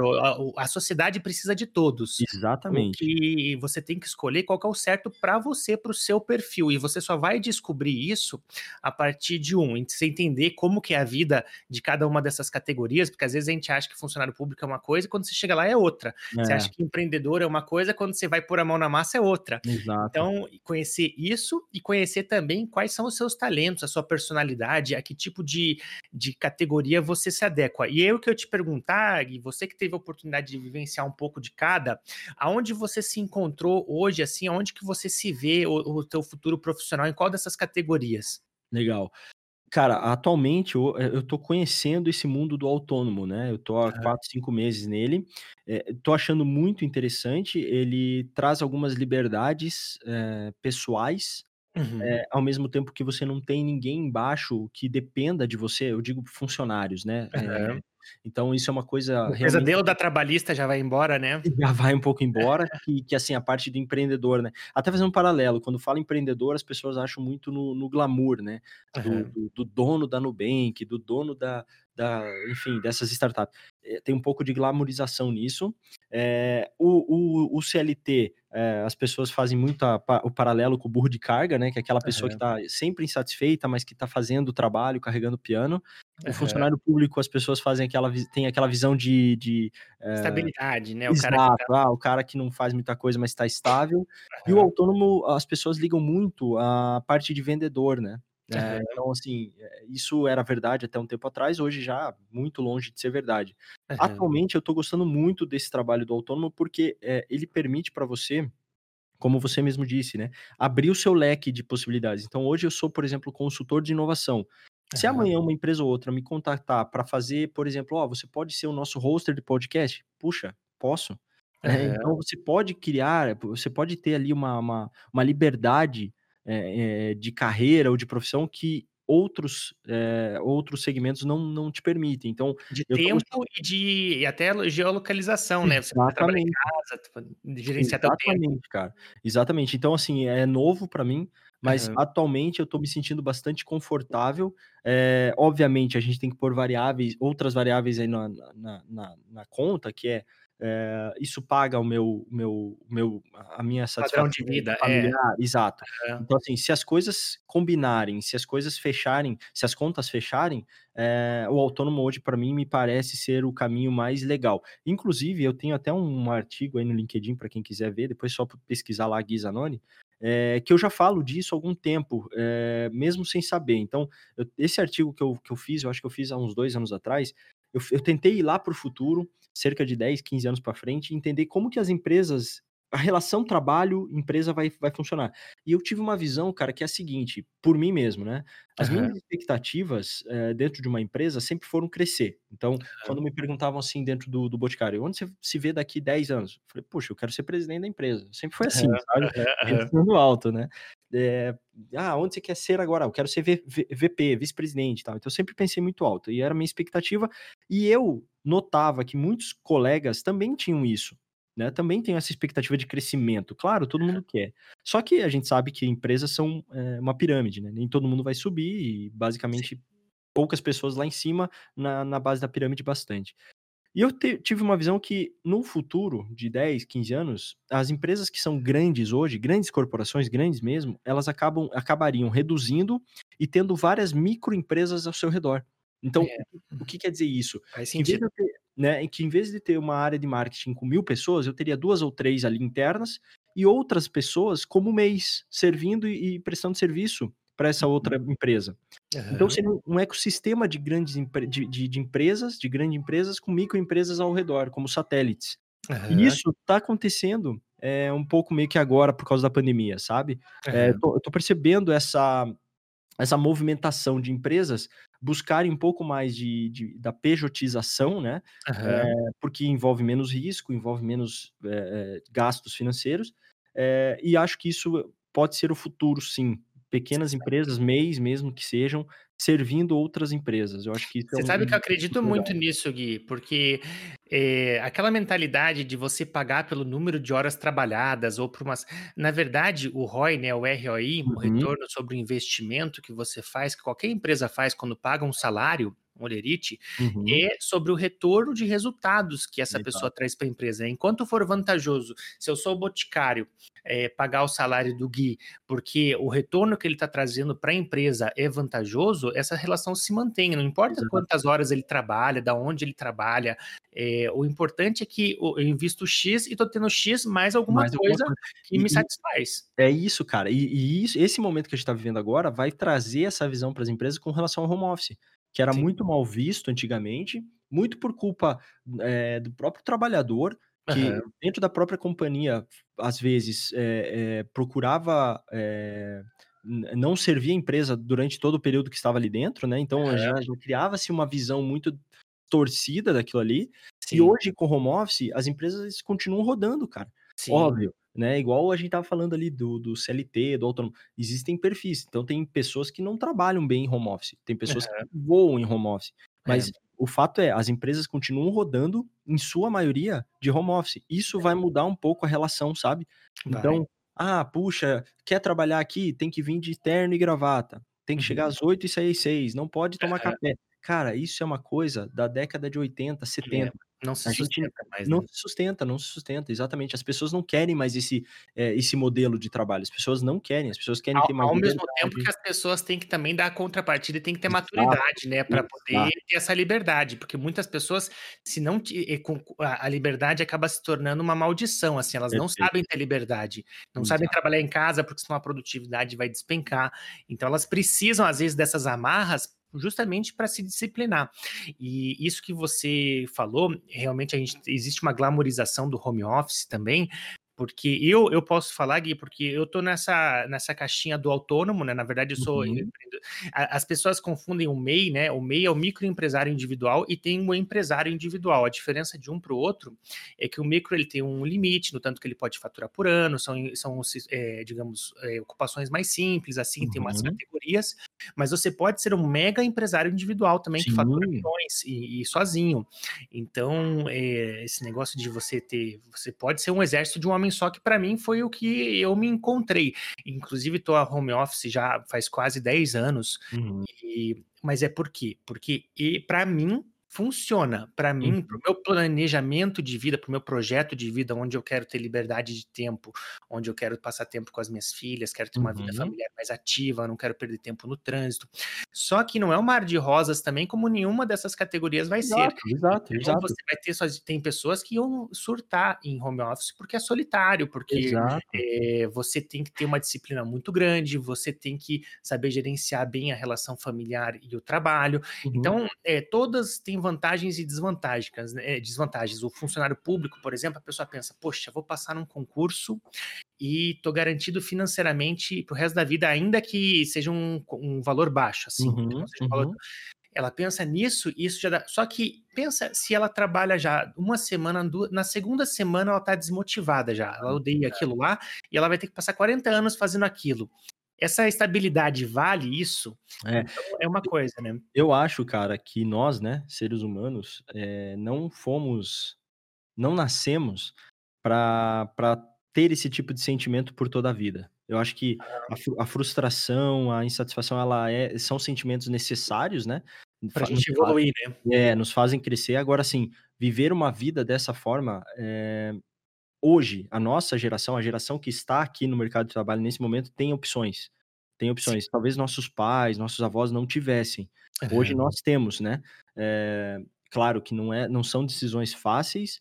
Agora, eu acho que vale muito mais uma vida, talvez com, com um salário menor, mas com mais felicidade, mais felicidade do que, do que simplesmente uma insatisfação é, e assim ser é, garantida só porque tem um salário ali, enfim, por toda a vida, como você falou, de estabilidade. Eu acho Pois que. é, imagina, às né? vezes eu, eu falo aqui 5 mil reais, 8 mil reais, pra pessoa falar, nossa, se eu ganhasse daí pro resto da vida com a certeza de não ser demitido, com aposentadoria, É, é, pra- parece um sonho, mas na realidade, você dia após dia, 8 horas ali, sei lá, fazendo uma é, coisa que você não pode crescer, você, tudo é frustrante, tudo. Então, e, e CLT também muitas vezes é, é chicoteado, mas eu, eu posso imaginar que você, quando você estava montando a Apple Caramel, a saudade que você tinha de chegar, sei lá, sexta-feira, Ah, 6 horas, assim, tenha dúvida. Poxa, é, o meu final de Não tenha semana é só meu, chega ali décimo terceiro, daí você tem férias e não sei o quê. É, O empreendedor não tem nada disso, né, cara? É não tem 24 nada horas por disso, dia, cara. não tem salário garantido, tem risco de trabalhista, tem isso, tem aquilo, tem que chicotear. O autônomo também, né? Na verdade, o autônomo a Sim, gente tá falando, poxa, tem liberdade de preço, mas se você não trabalhar, você não não ganha. recebe. É, Então, você tem que estar correndo atrás de cliente toda hora, você tem que saber vender, você tem que saber é, muitas. Então, todos têm vantagens e desvantagens. O importante é exatamente. você saber identificar aonde você vai ter maior performance, aonde Exato, você vai conseguir exato. desempenhar melhor, né? Perfeito, cara. E assim, pra concluir esse pensamento, é, muita gente, acho que é, é, é para mim, tá? Para mim, assim, eu Aham. vejo como um, um, é, um pouco falácia aquela questão do equilíbrio entre vida profissional e pessoal, quando você é, É, por exemplo, um empreendedor. Você não consegue, cara, assim, por experiência própria, é difícil você equilibrar. Você precisa criar rotinas para ter o equilíbrio, mas basicamente você trabalha 24 horas de domingo a domingo, eh, pensando no teu negócio, preocupado, você acorda preocupado, você vai dormir um pouco preocupado, sabe? São raras os, raros os momentos que você eh, consegue relaxar estando ali como, como uma empresa. Esse talvez seja um ponto negativo. Por outro lado, você não tem ali a pressão de, de, de chefia e tudo mais. Então, assim, eh, eu acho que é- é- você resumiu bem. As pessoas têm que fazer um processo de autoanálise e entender o que que para ela faz sentido. Tirar é. um pouco essa visão superficial de que empreendedor, uau, vai passar na revista, vai sair na TV, vai dar entrevista, Aham. né? Eh, tirar um pouco esses glamours, tirar também um pouco ali o, o- o- os receios de funcionarismo público e CLT, ter uma, uma, uma- visão um pouco mais ponderada de cada um dessa, dessas caixinhas, e aí. Sabe, tentando fazer uma análise, olha, isso aqui é legal para mim, isso aqui não é, isso aqui é legal, e depois ver qual que tem mais pontuação, vamos dizer assim, e tentar ali se encaixar, sabe? Com certeza. E, e aí, para você conseguir tomar uma boa decisão e uma decisão lúcida, você tem que ter clareza dessas coisas. O problema é que as pessoas tomam essa decisão sem se autoconhecerem e sem saber como que é a vida de cada um. Então, para você que está em dúvida aí, está ouvindo, o primeiro passo é você entender melhor como é que é cada uma dessas É, estradas, né? Que são quatro estradas diferentes aí. é isso aí.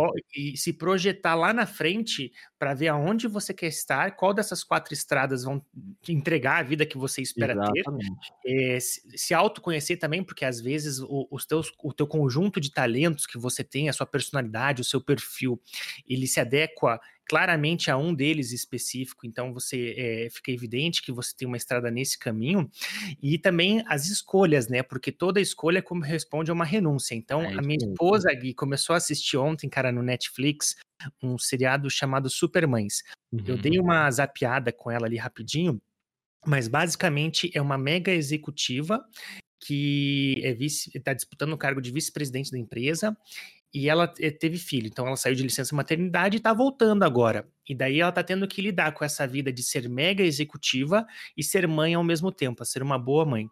Daí eu estava conversando com minha esposa e falando, olha, eu, eu posso estar errado, eu estou sempre aberto a mudar de opinião, a, a tentar enxergar melhor as coisas. Mas para mim é impossível isso. Você é, é uma é, e não, não sei se não, não sei sobre o seriado, se ela consegue equilibrar isso, se não consegue. Mas aqui no mundo real, por exemplo, é, é impossível você. ah, Se você quer ser vice-presidente de uma empresa, você tem que estar disposto a trabalhar 14 horas por dia, de domingo a domingo, e respirar essa empresa 24 horas por dia. É uma escolha. Você vai ter todos os benefícios, dinheiro, tudo, mas você vai ter que abrir mão da tua vida pessoal. É. Agora, se você quer ser uma mãe plena, eh, você vai ter que fazer abrir mão de escolhas profissionais também. Ou você pode escolher um caminho do meio e tentar ser uma boa mãe e uma boa profissional, mas dificilmente você vai conseguir ser uma executiva. Como é que você vai trabalhar 14 horas por dia, é, colocar a empresa como prioridade de estudo na tua vida e ainda dar atenção para o seu filho, dar de mamar, sair, é correr. Difícil, cara. É, é, difícil. Eu, eu vejo, é, eu vejo incompatível com isso. Uhum. Você tem que abrir mão. E, e, e, e isso para pais também, para homens, não tem nada a ver com ser mulher. Mãe é mais particular que tem amamentação, esse início da vida, mas eu digo para pais também. Ou você vai ser um pai presente, que você vai estar sempre junto com a tua família, com teus filhos, vai tomar café. Ou você é um cara que você vai ser vice-presidente de uma empresa, ou presidente, por, ou empresário, porque é muito difícil realmente você ter as duas coisas. Não estou dizendo que é impossível, mas no mundo real, sendo mais pragmático, é, conforme você vai para um lado, você perde do outro. Então, é, você tem que fazer mais um autoconhecimento aí para ver se você quer. E aí, a minha opinião, olha, se a mulher quer ser uma mega executiva, que seja, tem todo o potencial, tanto uhum. quanto o homem, não tem nada de diferença. Agora, se a mulher quer ser só mãe também e quer deixar a vida profissional para se dedicar plenamente a, cuidar da família, dos filhos, a ser uma mãe presente ali e ter essa relação, ótimo, ela é livre para fazer essa escolha. É, se quiser fazer os dois, também. Olha, eu vou fazer um mix aqui, olha, eu vou, uhum. vou ajustar, também é possível. Eu só não imagino que essa mulher que, que quer ser uma excelente mãe vai conseguir ser uma vice-presidente de uma multinacional aí, porque é, teve também a, a, CEO do Yahoo, que ela teve uhum. filho, teve licença maternidade e tal. É, não sei como é que é, não faço ideia de como é que seja a relação dela com o bebê, com os filhos e tal, mas é, a, a, vida real a gente tem que trazer um pouco de pragmatismo. É também. Eu, eu vivi na pele isso, Paulo. Com, eu, eu, eu atuava diretamente com o C-Level da empresa, né? E o meu, meu diretor, é, no qual eu era ligado, era assim: nove da noite de sábado, sete da manhã de domingo, cinco da tarde de segunda, a hora que fosse e você precisasse dele estava online, ou a hora que você menos esperava vinha um e-mail dele. Então, assim, é, é muito difícil, porque esses caras que estão na frente, na liderança de grandes companhias, eles. eles é muita responsabilidade, é né? Você não é muita pressão para. É, exatamente. Então, eu concordo contigo, assim, eu acho que vai muito do autoconhecimento, sabe? Eu já tive épocas da minha vida que eu, que eu, que eu quis é, chegar a níveis é, nesse sentido, ou seja, eu quero ser presidente, diretor de uma grande companhia. Já uhum. teve esse momento. Hoje uhum. eu já não penso exatamente assim. Hoje eu já é. não penso muito assim. O, o preço que tem que pagar talvez é. seja o preço que você é. esteja disposto a pagar, né? É, e, e assim, também tem algumas coisas que é assim, ó, quanto mais você sobe numa organização, menos a parte técnica importa, uhum. porque teoricamente você não vai fazer mais, né? É. Você só vai pensar é, naquilo de uma forma estratégica. É, então, quanto mais sobe na, na, na, numa companhia, menos a parte técnica importa, importa e mais a parte relacional e política uhum. importa. Então, uhum é, tem que entender também, muita gente quer, muita gente fala assim, ah, eu quero ser diretor e tal, enquanto está fazendo a parte técnica. Só que quando ela, ela sobe, ela começa a subir, ela entende que, puxa, as habilidades outras, são outras. Exatamente, outras habilidades, outros comportamentos, outros hábitos. É uma coisa, é uma coisa complicada, sabe? É, mas eu acho que vale muito a pena, assim. Acho que tudo que a gente está conversando aqui, ele engloba uma coisa que eu tenho tentado buscar há muito tempo e a todo custo, que é o autoconhecimento, sabe? Uhum. É, tudo vai do autoconhecimento, assim, o que eu quero realmente, não só para aparecer para os outros, não só para pôr no LinkedIn, o que, que realmente vale a pena para mim, para minha vida, é eu acordar e ver meus filhos acordarem, tomar café com eles, é eu estar em reunião às 8 da manhã, às 9 da noite, o que que, o que, que importa, sabe? Eu acho Viajar que... bastante, é. Né, tudo. Exatamente, cara. Exatamente. E você sabe que você tocou num ponto que é a minha a base do meu trabalho, cara, porque eu enxergo assim, realmente, o nosso processo de formação desde o jardim de infância até a saída da faculdade, ele nos molda a sermos pessoas técnicas, eles desenvolvem habilidades técnicas para a nossa vida, e as habilidades comportamentais, que são aquelas que realmente fazem você sair do nível técnico e irem para os níveis mais altos, elas não são ensinadas de nenhuma maneira. É. E aí eu adicionaria ao seu autoconhecimento que você mencionou, o autoconhecimento como uma parte do desenvolvimento pessoal, que é a minha área realmente a pessoa aprender a desenvolver essas habilidades comportamentais, tais como o autoconhecimento, como você citou, mas assim, você saber exatamente ter um planejamento de carreira e de vida, você saber uhum. aonde você quer chegar, você saber se relacionar bem com as pessoas, liderar, influenciar, você ser produtivo, saber ser uma pessoa focada naquilo que importa, disciplinada.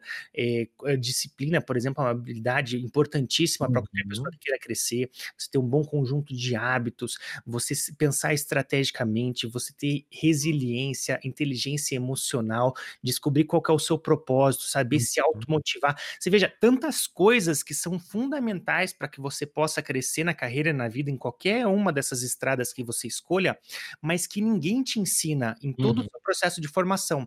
Então, o meu trabalho gira em torno justamente de ajudar as pessoas a despertarem e a, a, iniciarem esse processo consciente para se tornarem uma pessoa melhor em todos os sentidos e desenvolverem essas habilidades comportamentais, porque essas sim vão fazer diferença na vida delas.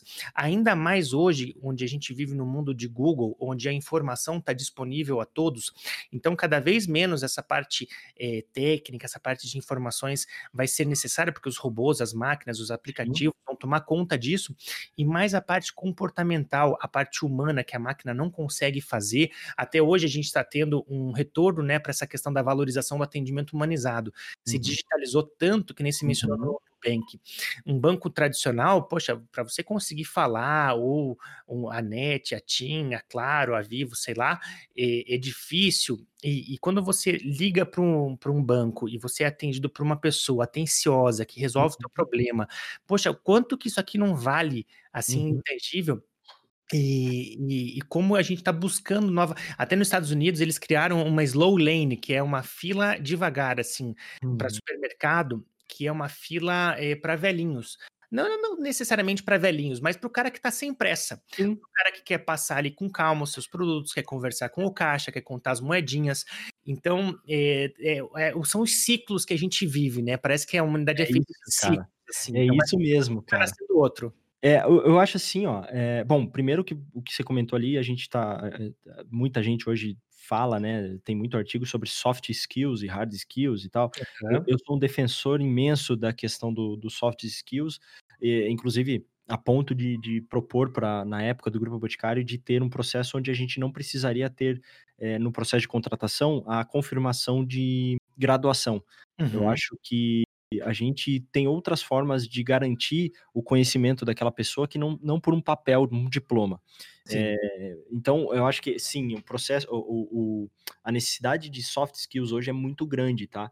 Uhum. É, isso é um pouco batido, um pouco clichê, mas assim, a gente vê muitas, muitas, muitas pessoas ainda que é, não conseguem se relacionar, não conseguem ouvir uma crítica, não conseguem receber um feedback, não conseguem dar um feedback de forma é, tranquila, sabe? Sempre vai, sempre descamba pro, pro, pro pessoal e tal. Então, é, é muito importante isso, assim. Fofoca, pessoas... intriga, pessoas... É, que... e assim, não dá mais, a gente não tá mais nessa época de, de, de uma pessoa estar contra a outra dentro da própria companhia. Óbvio que a gente não precisa ser amigo, né? A, a, a gente tem Pode não ter afinidade, né? Mas é, saber empresa, uma empresa de grande porte tem tantos perfis e óbvio que nem todos vão bater, né, sinergicamente, mas eu acho que o, o, o, lance de você ter o profissionalismo, entender o que, que é profissional, o que, que é pessoal, é importante, sabe? Uhum. E aí, entrando um pouco no que você falou do, do, do slow lane e tal, é, a gente, a nossa geração foi a geração migratória, né? Que veio do offline, aí foi introduzido ali em 94, 95 a internet. Então,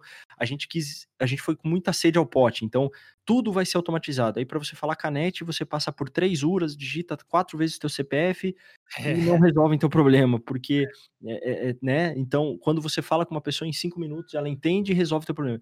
Então, acho que a gente foi com muita sede ao pote. Agora a gente está entendendo que, poxa, não é nem o digital nem só offline é uma é. mistura dos dois. É, é, então, por exemplo, quando eu tenho problema com a Nubank, porque ter problemas, por exemplo, a Nubank ter problemas, a Netflix ter problemas, Spotify ter problemas, também acontece.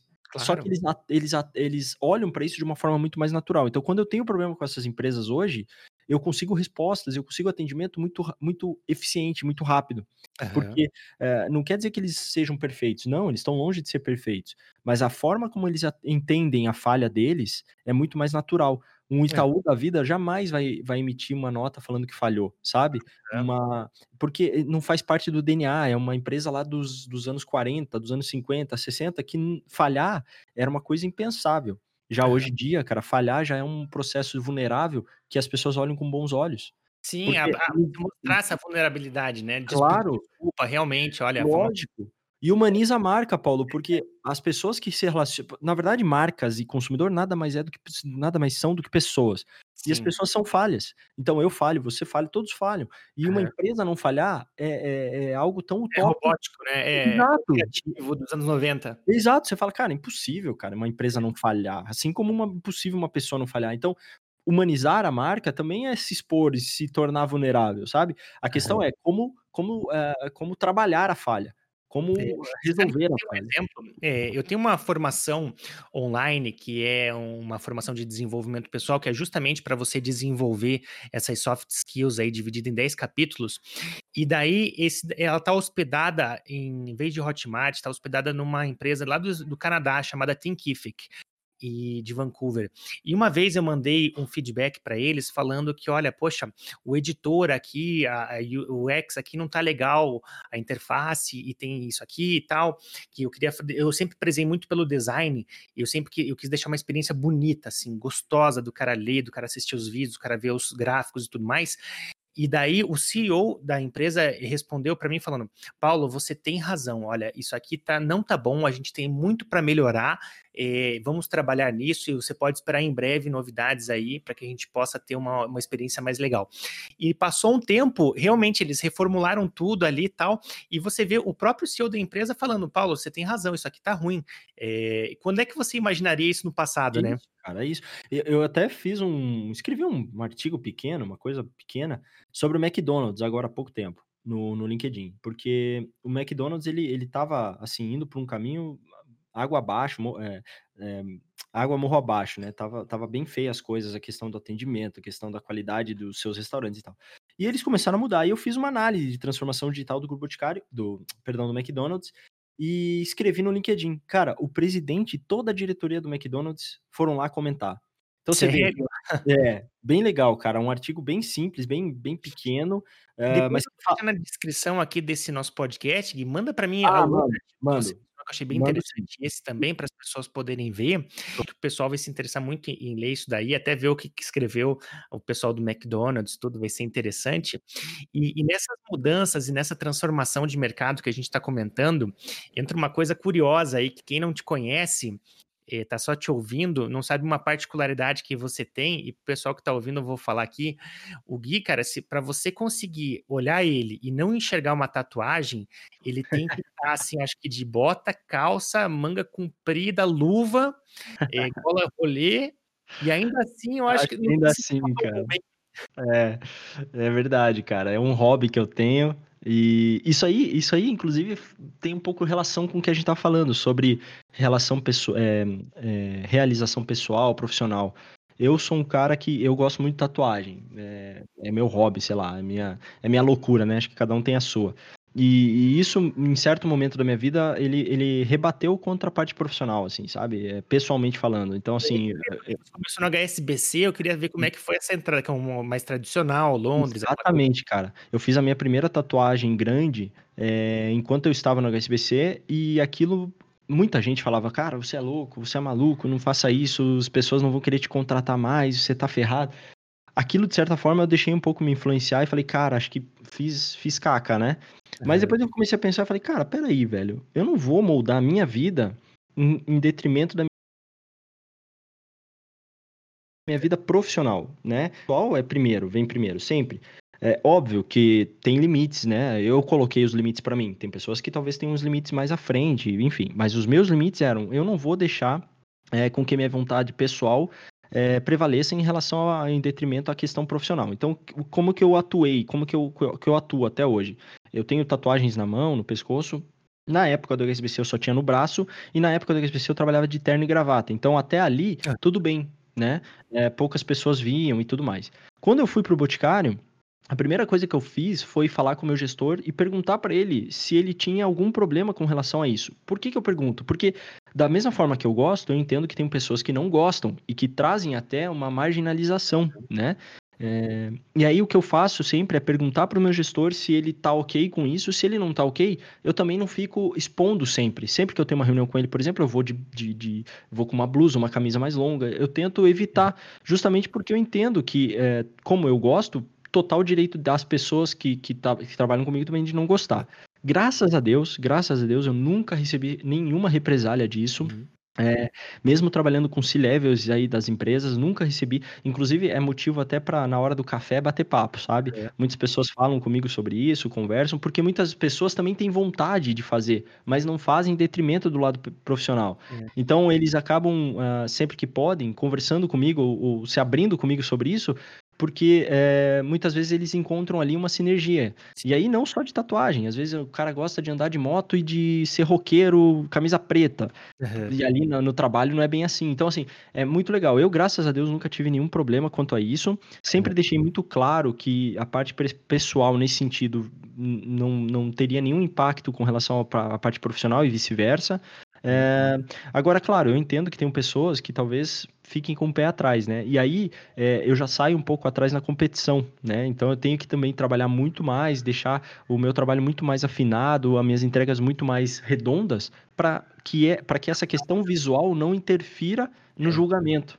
É? é, é bacana essa tua visão, até porque mudou bastante, né? Antigamente, acho que nos anos 90 era muito mal visto tatuagem no ambiente corporativo, mas hoje acho que já é uma coisa é, superada em muitas empresas, talvez Sim. algumas mais tradicionais ainda se importem bastante, mas se você pegar assim, sei lá, agências de publicidades, pessoal mais para frentex aí, ou até o próprio Vale do Silício nos Estados Unidos, é, é muito comum assim a pessoa ter tatuagem. Eu sou o contrário, não tenho nenhuma e acho que nunca vou ter, nunca falei uhum. nunca, né? Mas não me enxergo de tatuagem.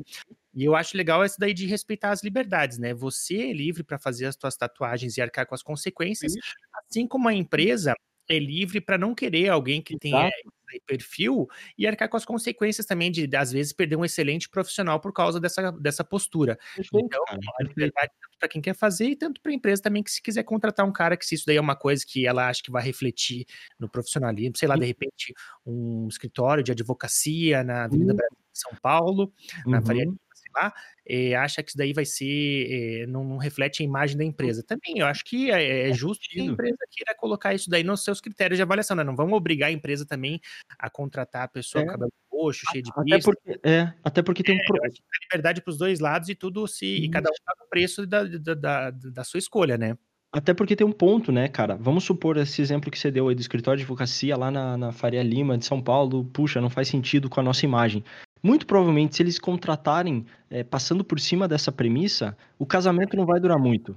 Porque é, a pessoa que entra e que já não se enquadrou na, na, nessa questão estética da companhia, ela não vai. Ela, ela vai se sentir um peixe fora d'água em pouco tempo ali, sabe? Então faz total sentido eh, nesse caso a, a, o casamento tem que ser bom para os dois lados. Eu acho que esse, essa análise desse nesse sentido, assim como o perfil comportamental, é, experiências é, profissionais também conta, sabe? E, e, justo, super justo. Eu jamais ficaria é, magoado, por exemplo, se uma empresa na qual eu estiver fazendo um processo seletivo chegar para mim e falar, olha, a gente não, não, não vai seguir com o processo porque é, a, o seu estilo, o seu, sei lá, o seu, o seu modo é, visual, seja lá como queiram colocar, não faz sentido com a nossa empresa. Cara, 100%, sem problema algum. Eu também não quero estar num lugar que, que não seja do mesmo tipo, né? Que esteja aberto a esse sentido. Então, sem problema algum legal essa tua forma de pensar, porque às vezes, sei lá, tem um pessoal que, na verdade, acha que isso é preconceito, que a empresa não tem direito de não contratar alguém por causa da, dessa questão de tatuagem, uhum, tudo, uhum. certas coisas aí de, da visão, mas é, mas acho que a empresa é, é, é claro, não, não, passando por questões raciais, por questões hum, hum, perfeito. pessoas, mas é, eu acho que a empresa é livre para contratar, né, conforme ela desejar, assim, de repente se eu for para Chili Beans ali e tentar uma, uma vaga de vendedor, eles vão olhar assim, não, cara, você é muito careta também. Aqui uhum. é um descolado, mas é, uhum. não, tua imagem não reflete a nossa marca. Então não, não é daria. Isso, né, cara? Como a gente estava falando lá atrás, a experiência hoje conta. E isso faz parte da experiência. Certeza, então, então a empresa ela tem total direito, assim como, uma, assim como o funcionário que não se sinta à vontade dentro de uma companhia também tem, tem total direito de sair. Normal, eu acho que faz parte do jogo, como você falou, não passando por partes raciais ou de discriminação por sexo e tudo mais total faz total sentido e, e eu particularmente não me sinto é, é, não ficaria bravo com, com uma situação dessa jamais faria uma exposição de uma situação como essa também para aí, aí entra um outro assunto, né? Que é o vitimismo, né? Eu é. jamais me colocaria como vítima de uma situação dessa, jamais. Quando eu fiz ou quando eu faço uma tatuagem, isso já tá na conta é, e no risco. Então, a questão do vitimismo nesse sentido não faria parte de forma alguma da minha, da minha reação. Bacana, porque eu também, eu, eu sou, claro, eu entendo várias questões, é uma questão muito complexa, mas um dos lados é que o vitimismo acaba te aprisionando, né? Acaba ah, te fazendo de vítima, assim, de, e te tornando incapaz, assim, se sentindo, é, perdendo o controle da tua, do teu próprio destino, assim, das suas é. próprias ações, né? Porque você se considera uma vítima de algo maior. Perfeito capaz para você conseguir é, andar com as próprias pernas ou limitado, com, criando limitações que não existem assim por causa do seu psicológico. Exatamente. E, e uma coisa que eu queria saber, Gui, pra gente já ir meio que pra parte final aqui do nosso bate-papo, é como é que você tá passando essa quarentena, cara? Ah, legal.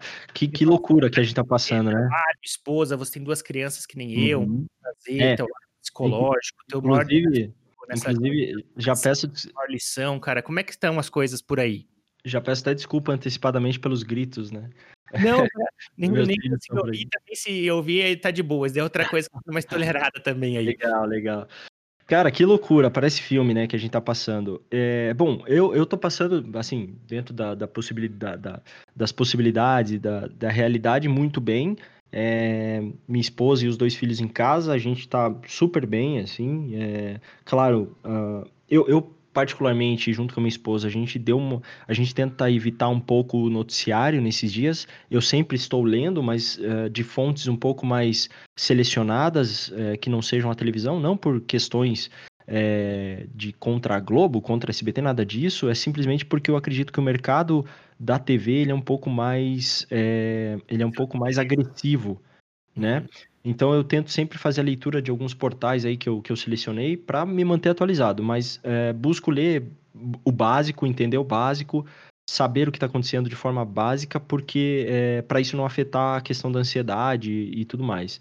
É, então a gente tem passado muito bem, óbvio. As crianças, o, o, a paciência delas acaba está esgotando, né? É perceptível, é, muito mais impacientes, né? E tudo mais. As brincadeiras que antes eram super legais agora já não querem mais fazer. Então uhum. todo dia a gente tem que estar tá criando coisas diferentes. Uh, mas de certa forma jamais reclamo porque é, nossa situação ainda é muito privilegiada perto e frente ao que está passando o resto do mundo, né?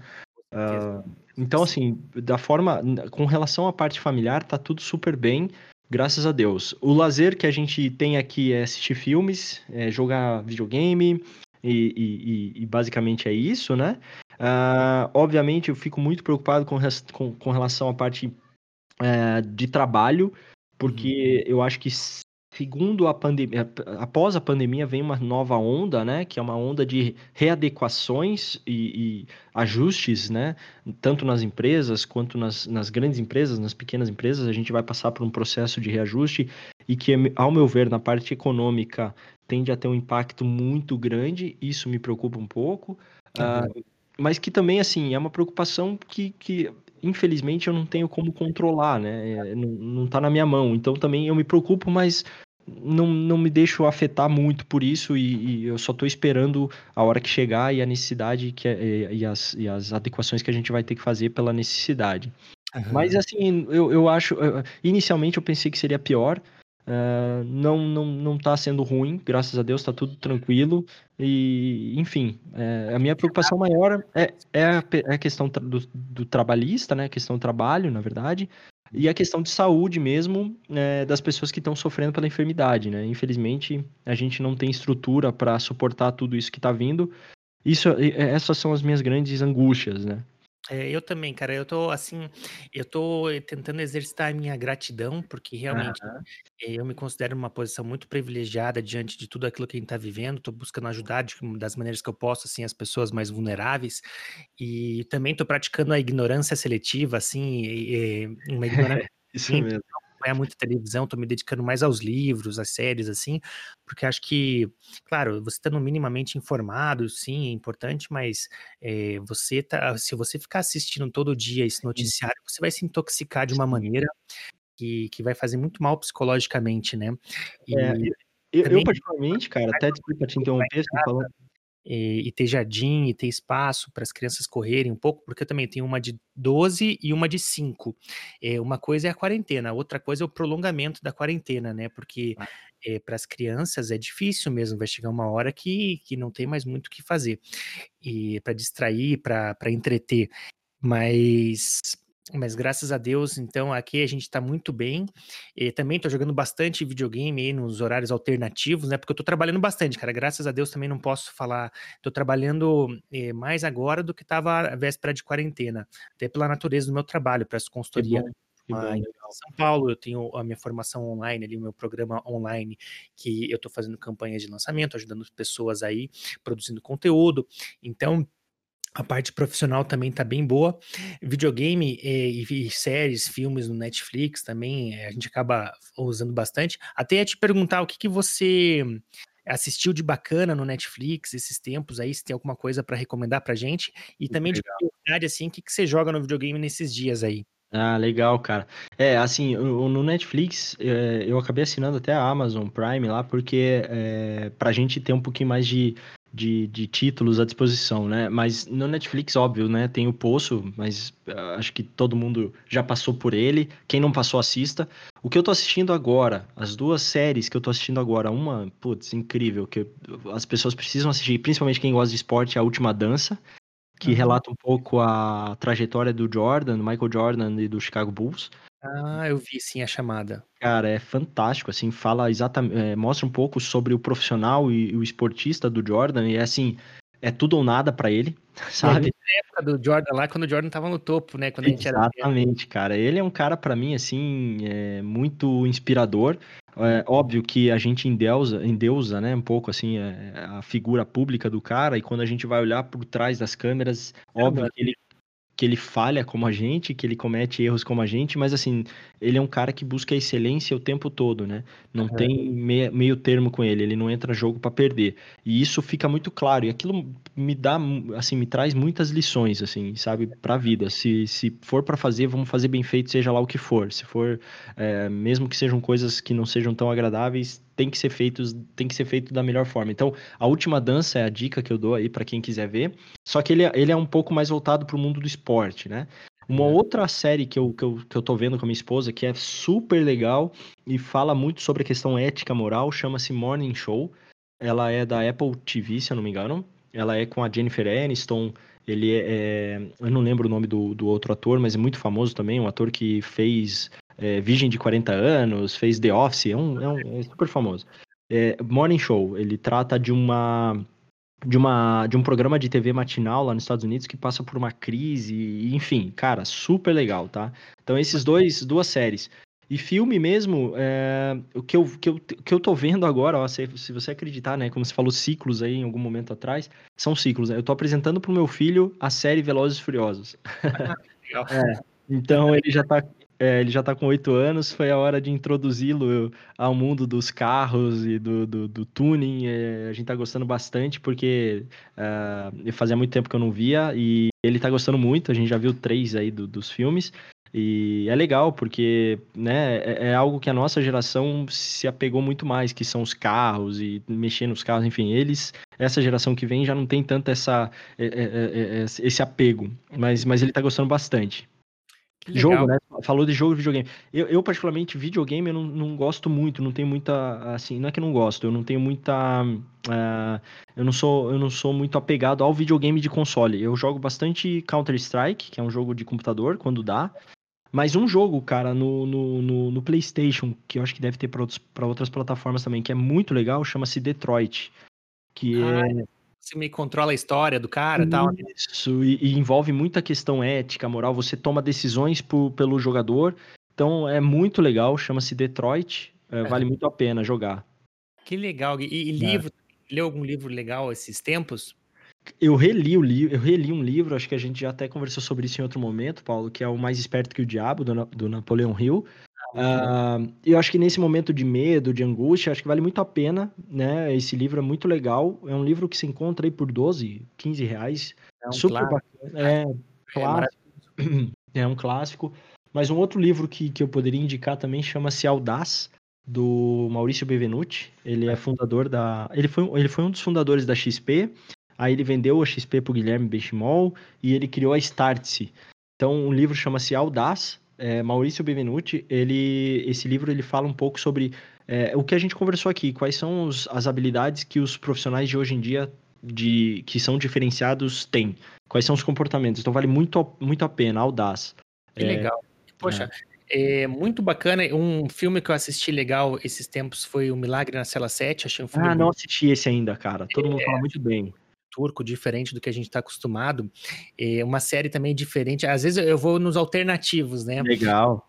Uma série bem bacana que eu, eu gostei, pelo menos, é Kingdom, que é um coreano de zumbis, na verdade, só que ele é meio que um Game of Thrones, assim, com um The Walking Dead, uma mistura e é uma série premiada também da Coreia. É um desenho que eu gosto muito é Rick and Morty, que também está saindo os novos Sim, episódios agora. Bem bacana também. E, e, de videogame também, cara. Eu já sou mais chegadaço no videogame, assim, eu adoro, cara. Tô, terminei o Final Fantasy VII, tô jogando Doom, Eternal, eh, tem o Neo 2, tem o de carro, você falou, tem o Dirt 2.0, Rally Sim, também. Muito legal, também conheço. Uncharted. Então, acabo jogando bastante, que é um hobby que eu tenho, assim, uma, uma coisa. Tô tocando bastante. É, livro também. Peguei, encarei uns livros difíceis, assim, que fazia tempo que eu tava, tentei ler e não consegui. E um deles foi há dois mil anos, no Chico Xavier, que é um livro mais denso, assim, e foi uma experiência muito bacana. Tô tocando bastante guitarra também agora, aproveitando para me desenvolver aí na, na parte musical. Aí eu sempre toco guitarra, mas agora, assim, ficando em casa, a gente acaba eh, tendo mais oportunidade de tocar mais. E graças a Deus, cara, como eu falei, só agradecer mesmo assim, porque se a gente olhar globalmente, né, e depois é. aí vir essa segunda onda aí, eu li que estima-se que 130 milhões vão ser jogadas de pessoas vão ser jogadas na miséria após essa pandemia. Então, o dano vai ser grande, vai demorar para a gente se recuperar. Aqui no Brasil, estavam falando que, olha, economicamente, para a gente chegar, na melhor das hipóteses, como a gente estava no final de 2019, só em 2023, é. então, a gente vai passar por um, um, período difícil na frente, mas ao mesmo tempo uma oportunidade para a gente repensar várias coisas aí, né? A questão de consumo, a questão de do que, que realmente importa na nossa vida, esse essencialismo é. e tantas outras coisas é, bacanas. Mas, Gui, cara, eu quero te agradecer demais aí o nosso bate-papo, foi muito bacana, viu? Olha, poxa, é, fico feliz de ter um cara como você nesse piloto aí, sempre tem um, um bate-papo muito bom com você, cara muito inspirador em várias coisas aí também. E queria deixar aqui uma oportunidade para você falar como é que as pessoas conhecem mais de você, da sua empresa, é, seu, seu Instagram, ou o que você quiser deixar. Bacana, Paulo. Pô, cara, eu que agradeço o teu convite. A gente sempre trocou umas ideias muito legais e eu acho que registrar isso é super bacana também. Então, agradeço. Sei que vai ser um sucesso o teu projeto. Pode contar comigo. Uh, eu tô no LinkedIn, no Instagram. Em ambos, pode me procurar como Guilherme Zanoni ou Gui Zanoni. Você já vai me encontrar lá. Tô à disposição de todo mundo que quiser bater papo. Acho que nesse momento a gente precisa conversar mesmo e, e tornar a relação humana mais próxima. Uh, infelizmente, sem um cafezinho, mas pelo é. WhatsApp a gente pode bater um papo sempre. Então, quem quiser me encontrar, só é, digitar aí Guizanone no Instagram e no LinkedIn. Meus contatos vão estar tá lá. É, e eu fico à disposição, Paulo. Puxa, agradeço muito o teu convite e o papo foi ótimo, cara. Imagina, eu que agradeço também. Eu vou colocar esse episódio piloto aí é, nas plataformas, aí no YouTube, no Spotify. Vou dar uma editada depois para ficar bem bacana, para a gente poder sempre refinar e oferecer um conteúdo de bastante valor, como foi esse nosso bate-papo, é, nesse formato áudio, né, que a gente pode falar mais longo, sem, sem ter preocupação do tempo e passar rápido. É, então dá para a gente trocar essa ideia, vários insights surgem no meio da conversa, eu gosto bastante disso. E quem quiser, então, eu vou criar uma parte no meu site paulomachado.com para centralizar ali quem quiser acompanhar a sequência desses podcasts. Quem quiser também deixa o convite para me acompanhar no YouTube, no Instagram, Paulo Machado. Depois no meu site vão ter todos os contatos. É, espero que vocês possam gost é, que gostar, que, que vocês tenham gostado dessa nossa conversa, que a partir dela vocês consigam ter boas reflexões e comecem a iniciar mudanças positivas aí a partir dos insights de tudo que foi dito. Que essa, de repente, às vezes é uma conversa assim com, com a que a gente está tendo, que é o gatilho para alguma pessoa colocar em prática um projeto que está adormecido ali, ou para parar de procrastinar, ou para tomar decisões que ela vem assim empurrando com a barriga. Espero que esse nosso bate-papo possa contribuir para muitas pessoas. Agradeço, então, quem quiser é, acompanhar mais ali o trabalho que o Gui faz, muito bacana a história dele. E quem quiser conhecer também mais sobre o meu trabalho, convido a acessar paulomachado.com. Fica aqui, então, registrado o nosso primeiro podcast e aguardem várias novidades aí em breve. Muito obrigado a todos e até a próxima. Valeu!